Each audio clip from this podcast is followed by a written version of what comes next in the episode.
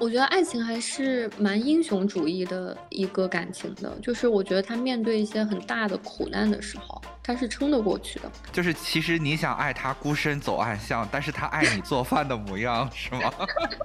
就是拉下去的那一刻我就放弃了，我觉得爱情太痛了。更虐的还有一个故事，你你你要听吗？三二，大千世界变变变，灵光一现周周见，欢迎点赞、评论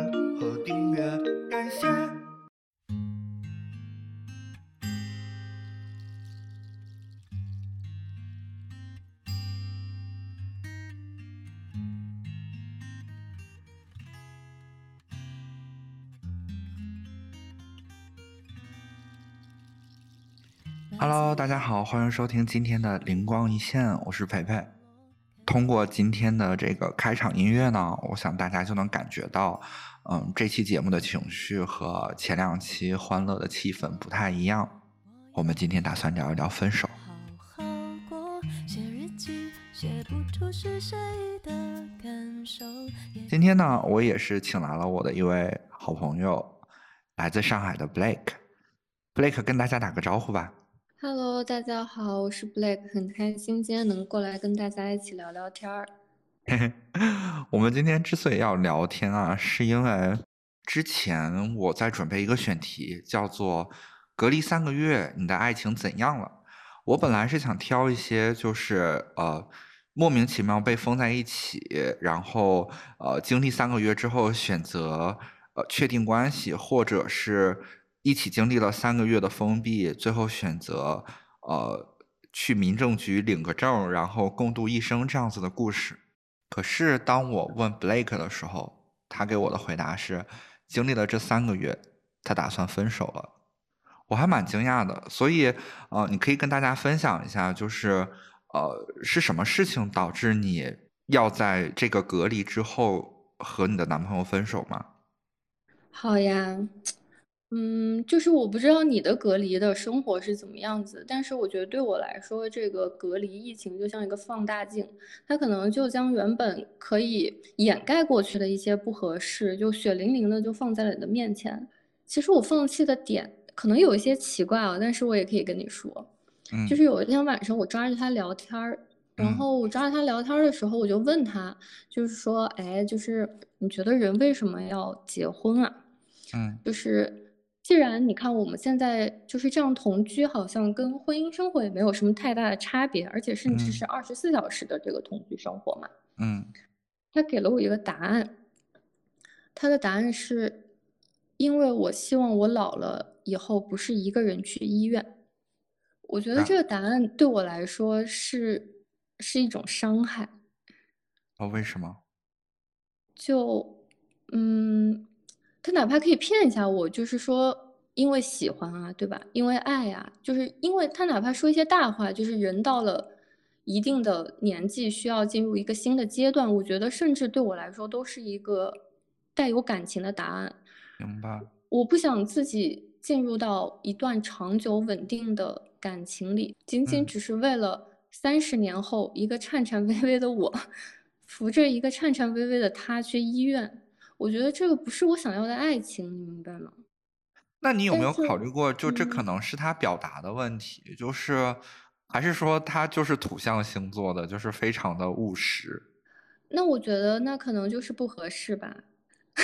他是什么座？你有没有想他是什么星座的呢？嗯，他是处女座，没错，他是个土象星座，但是我是水象星座，好吗？OK OK，所以我们今天今天的话题其实是 水象星座跟土象星座千万不要在一起。对对，就是也要劝一下朋友们，就是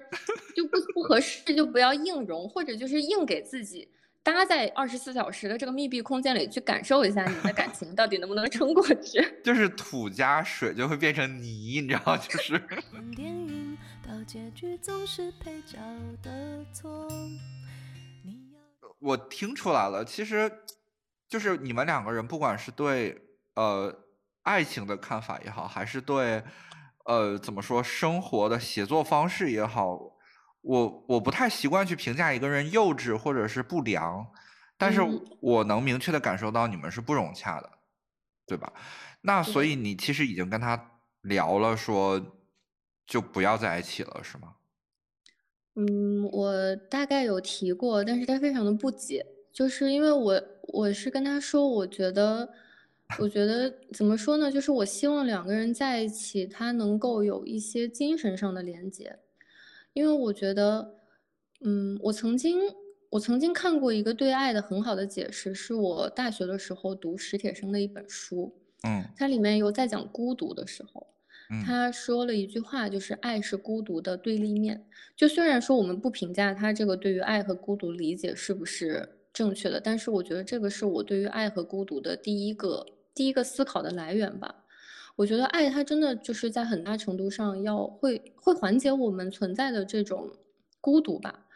所以，我其实有跟他讨论过这些事情，就是我希望我的爱情里是有一些精神面的东西的。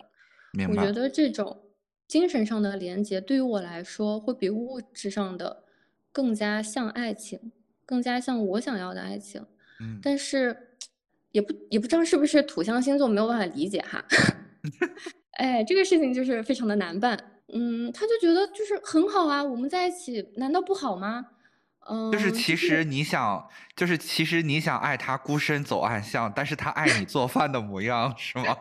你总说爱情之所以为爱情是用来挥霍，你总是满不在乎。当我看着自己的稀薄，你变成那我很想问说，你在整个，就是你在你自己的所有的恋爱经历里面，呃，嗯你觉得有没有哪一个男朋友的，就是跟对方在一起的时候，他的这种精神层面的追求跟你是相嗯匹配的呢？嗯，有是有的，但是这个故事说了呢，就会显得很俗套，对吧？因为它的名字叫做初恋。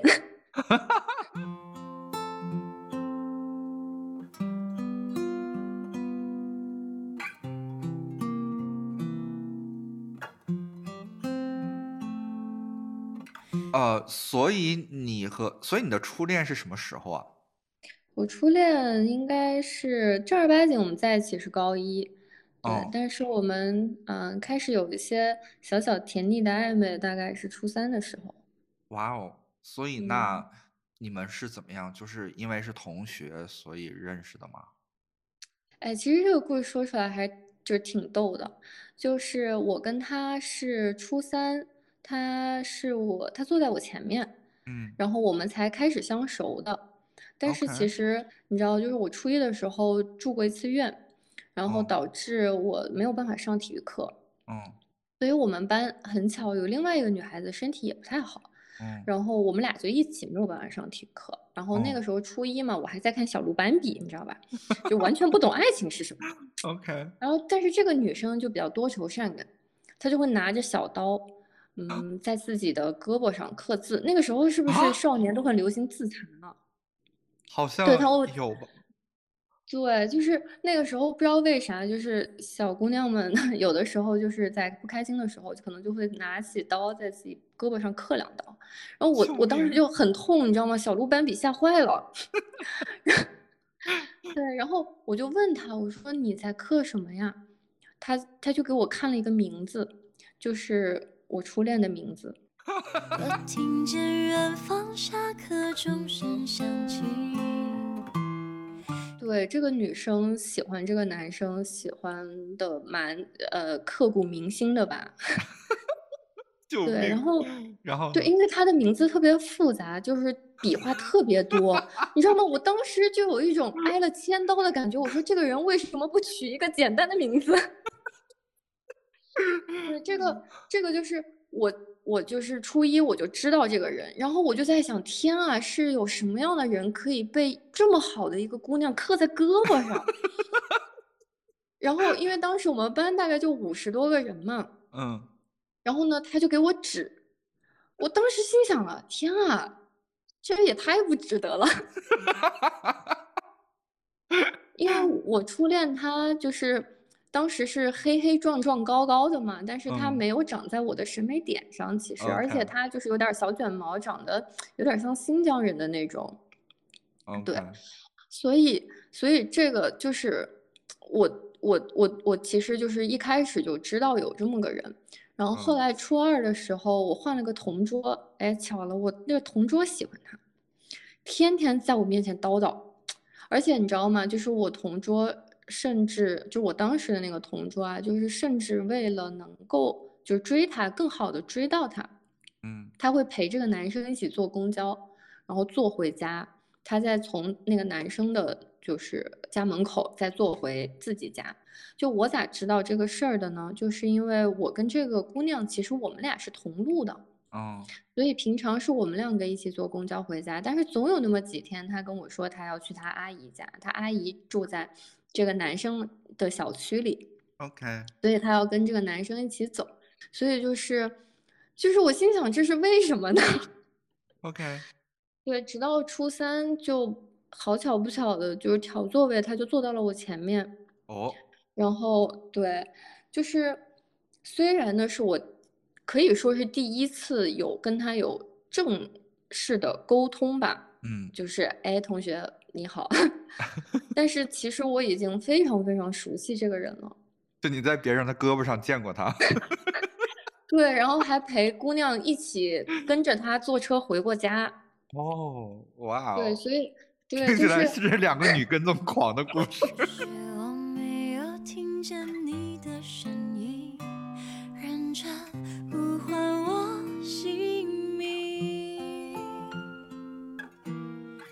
然间就是这个人坐在了我的前面，嗯我就觉得哇哦，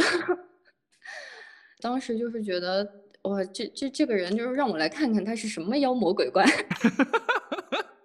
就是抱着这种心态。而且我其实因为那两个姑娘，就是在我心里都还是蛮不错的人嘛，所以我就觉得这个这男的不行。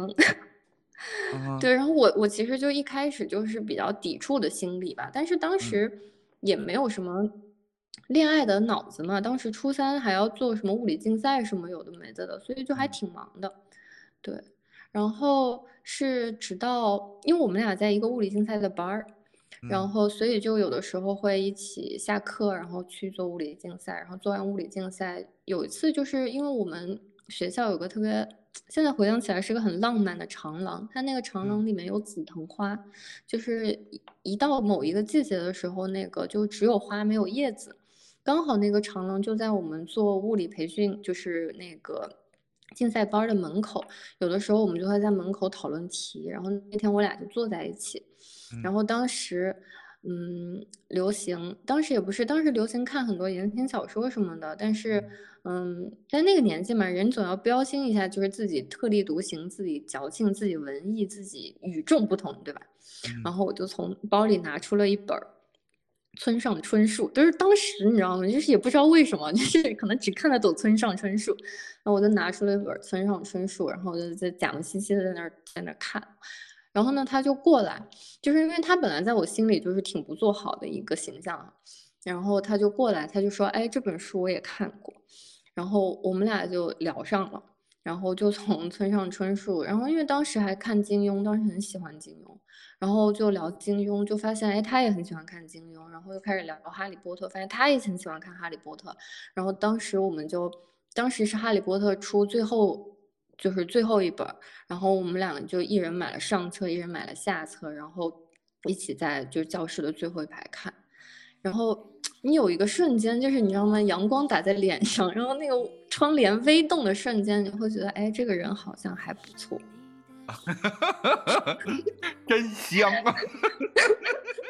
离别了踩着的刻骨铭心，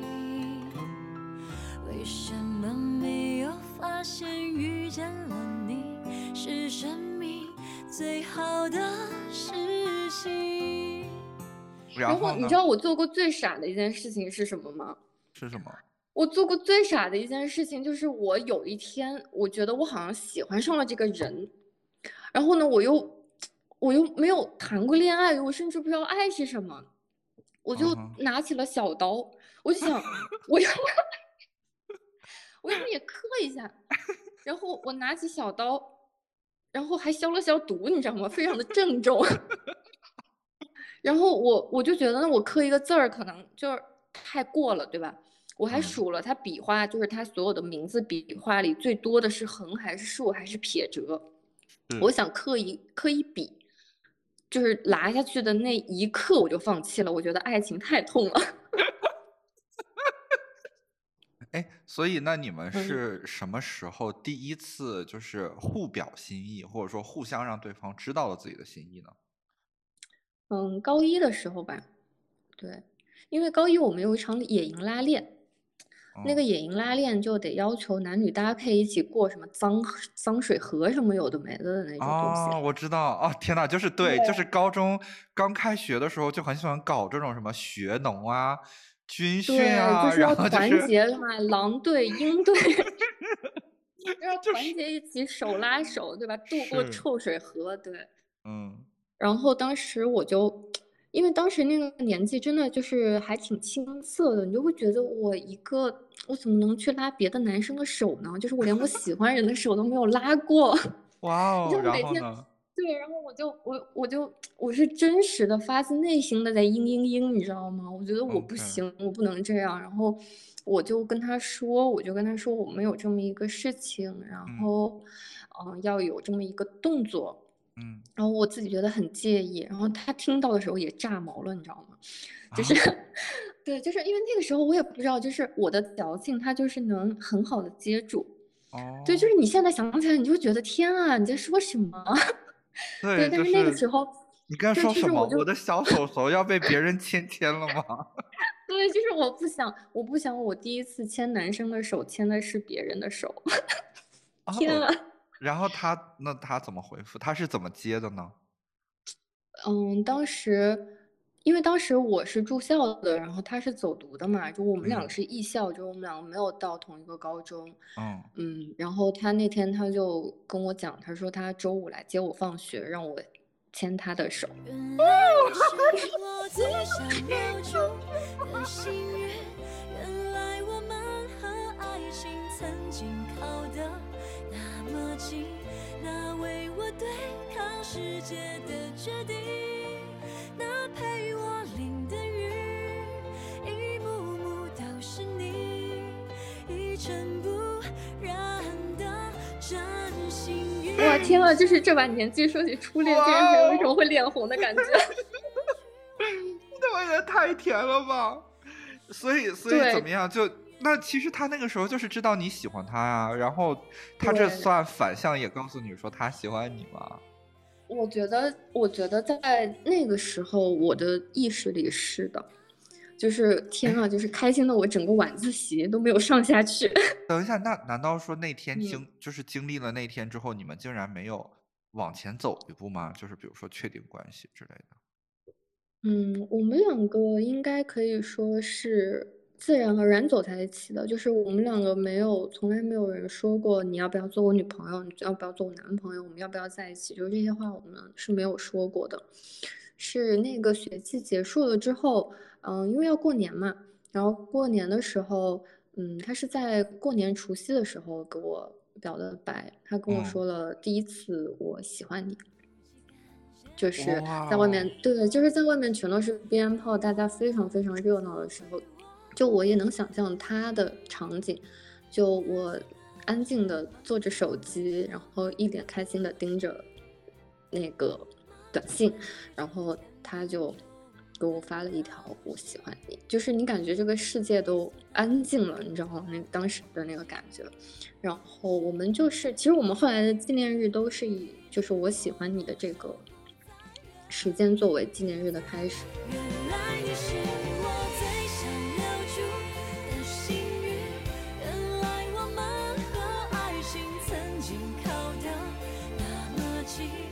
OK，哇，所以呃嗯哎，就是其实高一的时候你们就在一起了。艺校谈恋爱难道不会有一种异地恋的感觉吗？嗯，小时候其实没有那么在意异地恋爱，就是，嗯、那个时候真的，那个时候我现在想想，就是自己考不上清北，真的是有原因的哈，就是你每天的脑子都在想怎么谈恋爱。对，那个时候就是你，你还记不记得我们小时候用的手机是那种键盘式的手机，就是是它还没有那么智能，就是会把每一个你经常用的字排在前面的那个功能，它还就哦是非常固定的那个顺序。然后哦当时的那个手机那个收件箱还有一个上限，，OK，所以对我当时就是我们两个就是会每天发消息发到每天的收件箱都是满的，一定要删的那个。哇哦，对，那个时候就是可以闭着眼睛，老师在上面讲那个什么 sin cosine 的问题，然后我在底下打字儿，就完全可以不用看的就可以打打出来两百个没有错误的一段话，就是到了这种程度，你知道吗？而且就是每天晚上，因为有宿管阿姨，然后不能玩手机，你每天就把嗯自己躲在被子里，然后去一条一条的去挑选出来今天的今日最佳，然后来留留在。完留在收件箱里，然后把剩下那些就是一个字儿、两个字儿，就是后来变成了一句话以内、两句话以内，没什么营养内容的这些删掉，然后给明天的爱情再多留一些空间。天呐，哦，好甜蜜哦！我的妈耶！就就那个时候我候，们对那个为什么我们今天这期分手话题会会聊到初恋啊？而且而且还这么甜，我觉得我一定会用一段很甜的音乐放在这里吧，大概。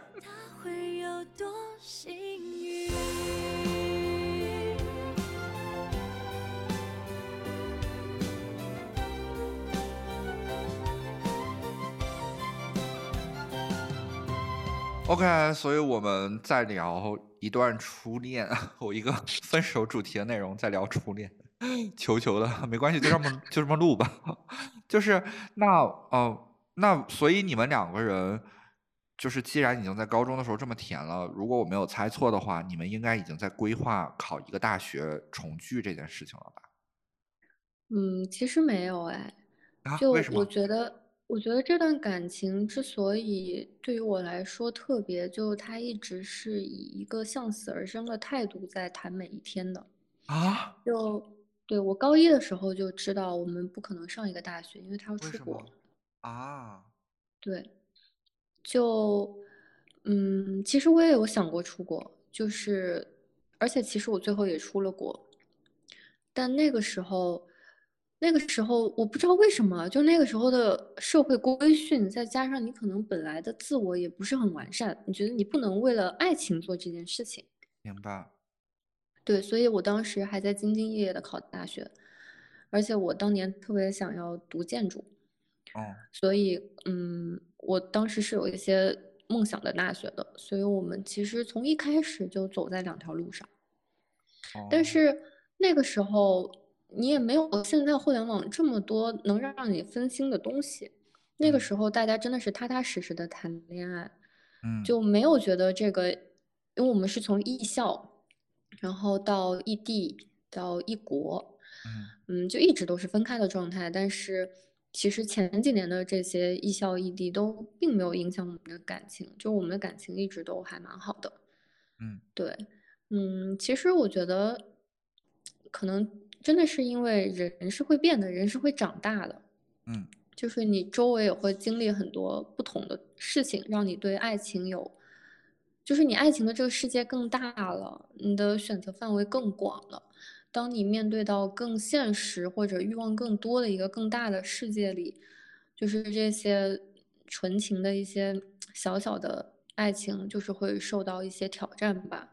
那我们可能就是没能够，没能够打怪升级，就没能够完成这些挑战吧。啊，所以什么意思？是指就你刚刚这段话的意思是他出国之后劈腿了，是吗？嗯，也不能算吧，就是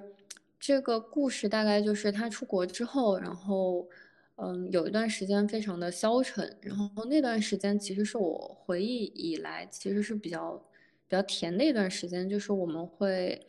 给对方打长途电话，那个时候岳嗯阳的长途电话好贵，我每天都要就是充一百多块钱在电话费里，啊，你们那个时候没有微信吗？啊，我们是老年人，开什么玩笑？啊，什么意思？什么意思？那个时候还没有微信那个时候的微信，因为那个时候的流量也很贵啊。那个时候，哦，对，那个时候就是你的充钱，要么是打电话，要么是充流量嘛。就是一那个时候，我记得还有流量包，就是三，我哦，从十五块钱流量包充到三十块钱流量包，充到一百块钱流量包，都打不完这个电话。就是那个时候还没有什么四 G、五 G，那个时候应该是四 G 吧，不会是三 G 吧？那个时候是二 G 吧，啊？三三 G 吧，三 G 吧，可能。对，因为我特别记得我大学的第一年用的是苹果四吧，哦，我我因这为是个暴露年纪的聊天吗？那么因为这个话题我们先先过。呃，因为我我是想说，因为我自己在大学四年级的时候也在谈跨国恋，嗯然后我记得那个时候我的聊天工具就是微信，一二年到一六年是有一个质的飞跃的，对吧？哦，就对 Web 一点。零到二点零的那个阶段嘛。好的，好的，好的。嗯，那 OK，就科技改变生活，感谢对，腾讯，感谢微信。对，就连接了世界，让异地恋变得更加容易。OK，对，那个时候我，们谈异地恋很苦，我们还写信，啊，就岳阳信。岳阳信，我的天呐！对的，那个时候我们甚至还一个月给对方写一封信，就保证就每个月都写，会保证对方每个月都能收到。天呐，然后呢？那，然后那个时候，嗯、就我们两个会打着电话，把电话摆在旁边，就是陪对方入睡。嗯，就是因为离得很远嘛，而且当时中美就十二个小时的时差，就是基本来说就是我醒了他睡了，他睡了我醒了。但是我们那一年的感情都丝毫没有问题，并且就是他却他就更坚定觉得我是那个他他想要的那个人。哇，对不起，因为我已经知道他的结局，我现在听到这儿我要哭出来了。就是那个时候是一个，就是听众朋友们，那个时候是一个非五 G 时代，就是就是虽然我也有过异地恋，然后挂着是挂着音频睡一晚，哦就两边睡一晚的这种经历，但是那个时候这样挂一晚上是要消耗很多的，要么流量，要么话费的，对吗？对，就是花很多钱，嗯，然后你们还要，你们还互相写信，就是我我甚至没有写过信，我可能在自己小学的时候给自己喜欢的一本少年杂志，叫什么《少年大世界》，写过 投稿，我可能只有那个时候写过信，然后我我不敢想象两个两个大学生在那个时候要靠这些传统的手段跟传统的科技去维持爱情，爱情怎么可能？爱情怎么可能抵抗得过这些呢？就这听起来就太难了吧？就是，所以我觉得难的就在于爱情，我觉得爱情还是蛮英雄主义的一个感情的，就是我觉得他面对一些很大的苦难的时候，他是撑得过去的。就你知道那个时候，对，那个时候就是因为我们要异地嘛，就是要异国一年，我就写了整整一年的日记给他，就是我每天会写一句话，然后会可能有的时候会画一幅今天我看到的小画，就是告诉他，就是可能你你就写的是未来的日记，就是你可能那一天在的时候，就是我会一直陪着你。就那个时候，所有表达爱情的方式都非常的笨拙，且非常的传统。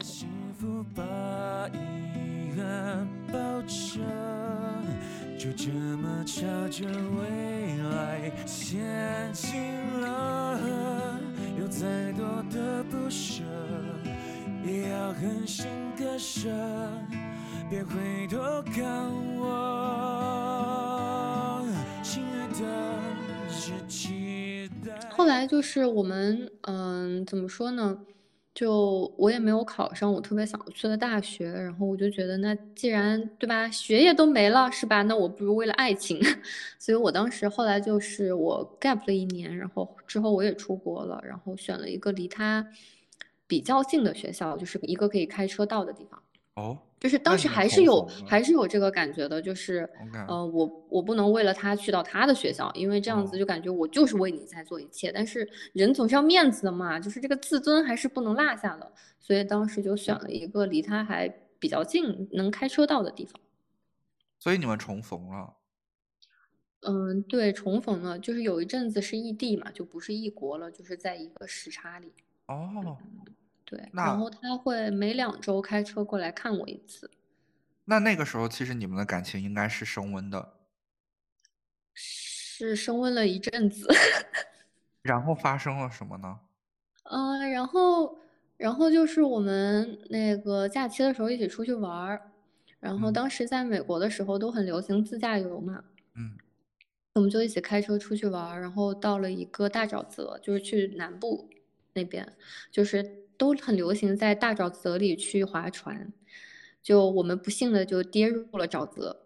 然后所有人的手机都死了，但是我那啊天没有带手机啊，我那哦天没有带手机，所以所有人那阵子那十多天的旅行都是靠我这一个手机来撑下去的。嗯然后你也知道，提到了手机，就是你就会知道就会有故事。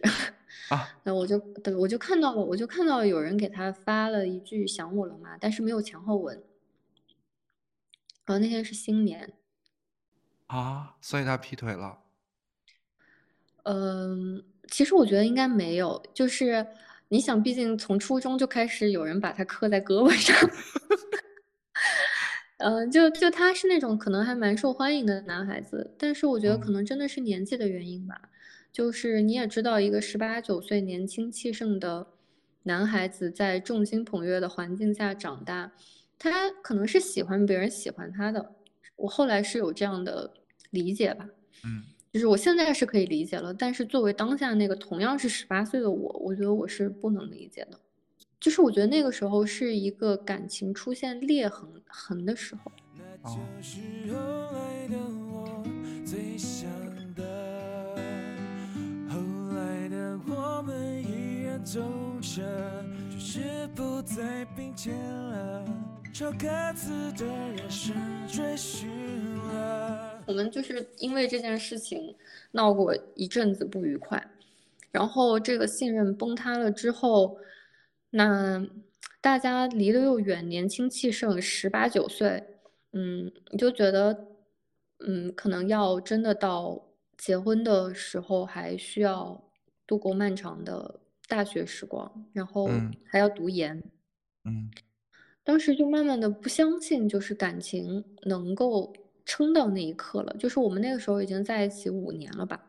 嗯就是我们如果要走到结婚，走到我们觉得爱情的另外一个章节，嗯就至少还要再在一起五年。嗯但是在中间的这个时候，他已经产生过一次信任危机了。对于年轻的时候，你的爱情真的是你的全部啊。嗯就是你会感觉自己整个人都破碎了，然后没有办法再信任了，然后你也嗯觉得时间太长了，对，所以我们从那个时候开始感情就有了一些问题。所以是怎么分手的呢？嗯，我们是写信分手的，对，就是我们我给他写了一封信，然后大概就说买卖不成仁义在嘛，我们就。什么鬼 对，那么就那封信里的意思就是说，就是怎么说呢？就是他可能在做了一些对不起我的事儿之后呢，他就心嗯怀愧疚的开始就是慢慢的对我越来越好。嗯但是我就是那种觉得我我要的不是这样的，对。然后呢，可能就是我也有了一些其他的小心思，，OK，对，就是哎呀，嗯，就是那个那个年纪，其实 就是说实在的，其实就是你们两个未谙世事的小朋友，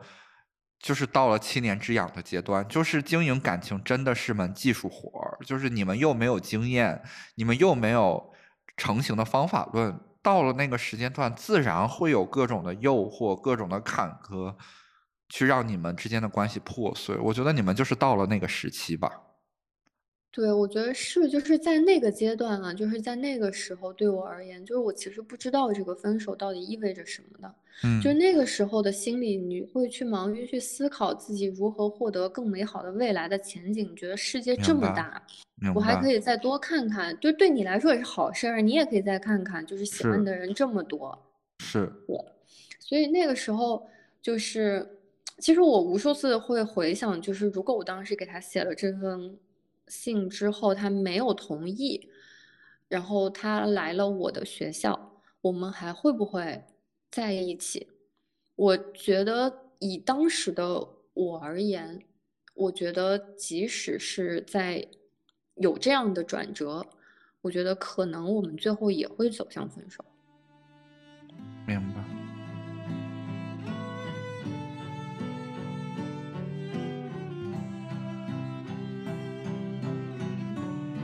那在你成年后，你一般都会在什么时候再回想起你的这位初恋呢？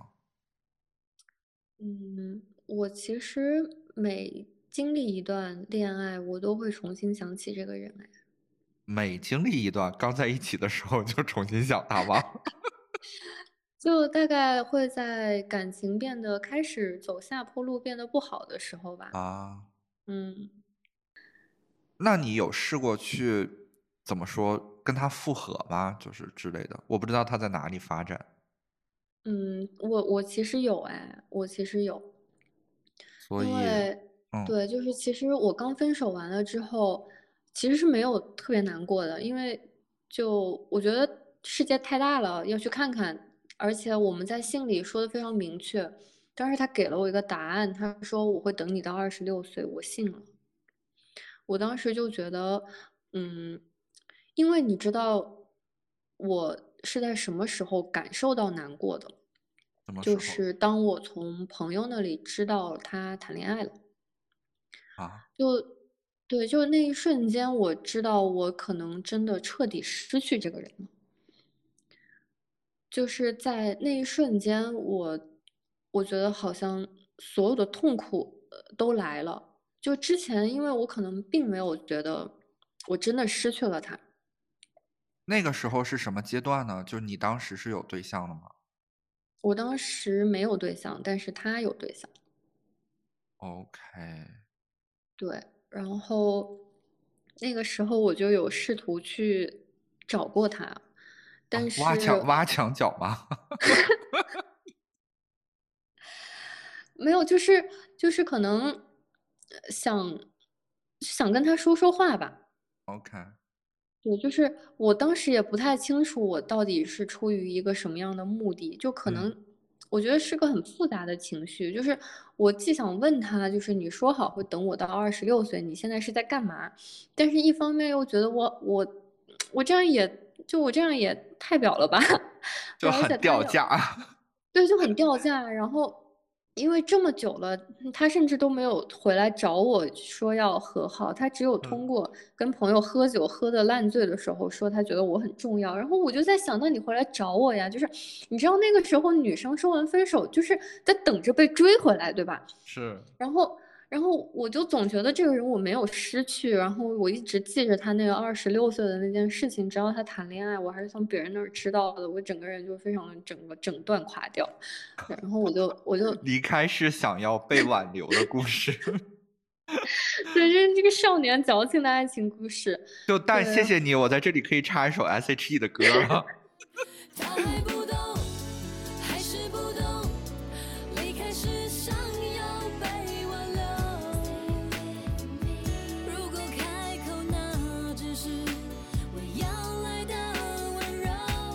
然后呢？然后然后我就给他，我不太记得我发了什么，但是我嗯特别清楚他，我特别记得他回了什么，就是我可能发了一些聊表心意的话吧，可能也没发什么，然后他过了很久很久才回了，他没有直接回我，他发了个朋友圈，嗯啊，就而且我不太确定那个朋友圈，直接发朋友圈。而且那个朋友圈可能就是仅我可见，因为我啊是那种。对对，因为我分了手之后，我给大家的感觉就是我不我不在意，老娘不在意，分了就分了嘛，他又不回来嗯找我，他只要不回来找我，我就不在意，所以我我其实到现在为止都很后悔的，就是我甚至没有让一个朋友去找过他。OK，对，当时我也没有跟朋友求证是不是只有我能看见，但是以我对他的了解，因为他也是水象星座嘛，嗯，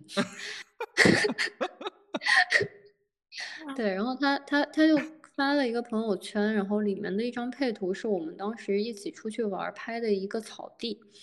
然后因为当时我们有说希望未来能够在这里定居，然后他就写了一句话叫做“你是我青年时代所有的梦想，但是每个人都要往前走的”。啊，救命救命，我要哭了。我当下呃，就还特别巧，你知道吗？那天是李荣浩发《不将就》那首歌的那一天。哇，我整个人，就我那天晚上在健身房跑步机上大概走了三个小时，就在循环那首歌，里面特别有句，就是有一句话就是互相折磨到白头，我整个人听了就非常的上头，你知道吗？我就一直在反复的听那首歌，然后仿佛是在纪念一个我失去的爱情吧。互相折磨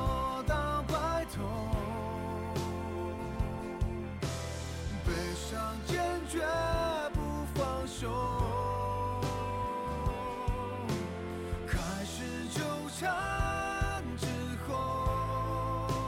才有被人放大了自由。啊，天呐，也太也太虐了吧！就是我真的很听不得这种 这种就这种爱情故事的这种这种结局。对，但是我觉得这还不是更虐的，我觉得更虐的还有一个故事，你你你要听吗？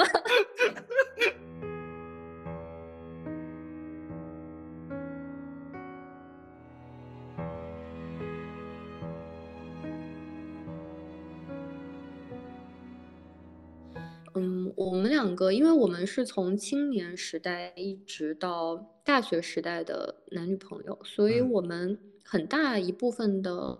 交友圈子是共同的。然后当时我们高中一对非常好的朋友，就是他们也是从高中，但是他们到大学分手，但是他们最后复合了。的 OK，这么对，就是我们是一起玩儿，当时我们高中的时候就是 double date 嘛，嗯然后到了大学他们俩分了，但是我们俩还在一起。然嗯后后来我们俩分了，他们俩和好了，所以所有人都觉得我们是应该走一个模式，然后最后会和好在一起的。嗯然后当时我这一对朋友也是抱着这样的期小小的期待，然后他们两个结婚那天让我们两个当了伴郎伴娘，对救命！我场面我已经一度我已经要开始哭了。然后呢？然后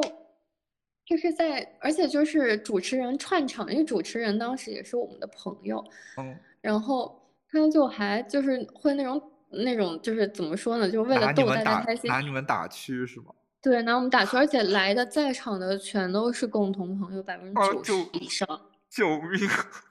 对，然后就那个人，就是因为你知道伴郎伴娘一般的出场都是伴郎要牵着伴娘往前走，然后走到一定的时候，第二对伴郎伴娘出场，对吧？是就我们就是第一对出场的伴郎伴娘，然后我们两个牵着手走到了前面，然后分开。分开完了之后，不是就是最后要回到中间，就是新人结束了之后，伴郎伴娘做游戏嘛。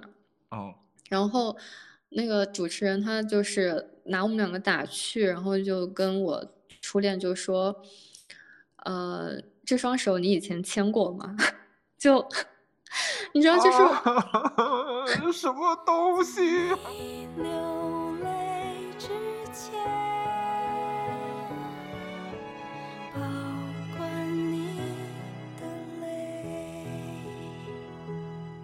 我不太清楚他当时的心理状态，就是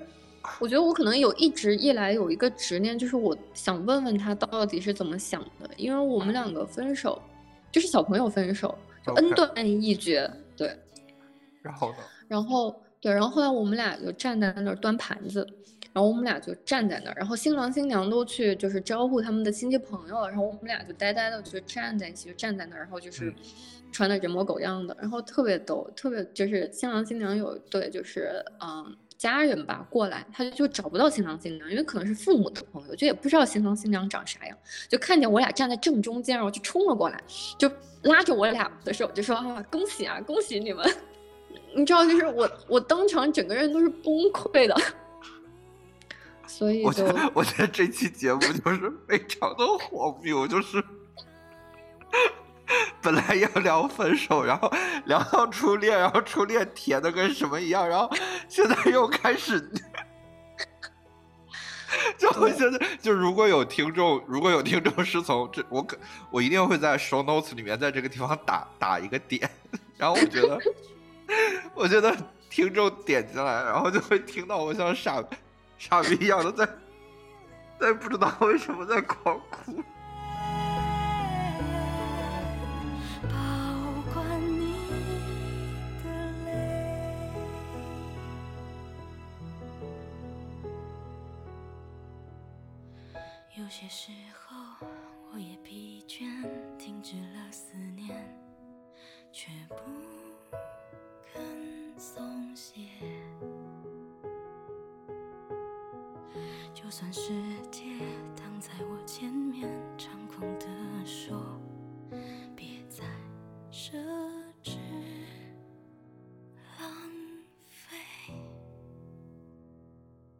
所以你们现在还是朋友吗？我指的是你们还是通讯录好友吗之类的？不是，我们没有任何聊，就是我们没有任何联系方式，我们微博也取关了，然后那个微信也删掉了。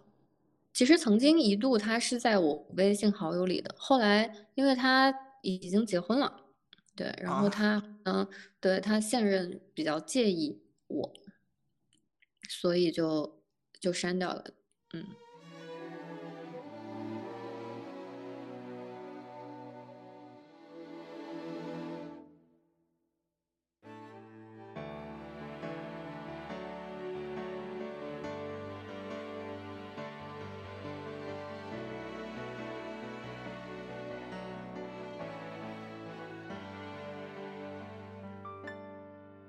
OK，那我们把话题说回来，就是我调整了一下情绪，就是我真的是疯了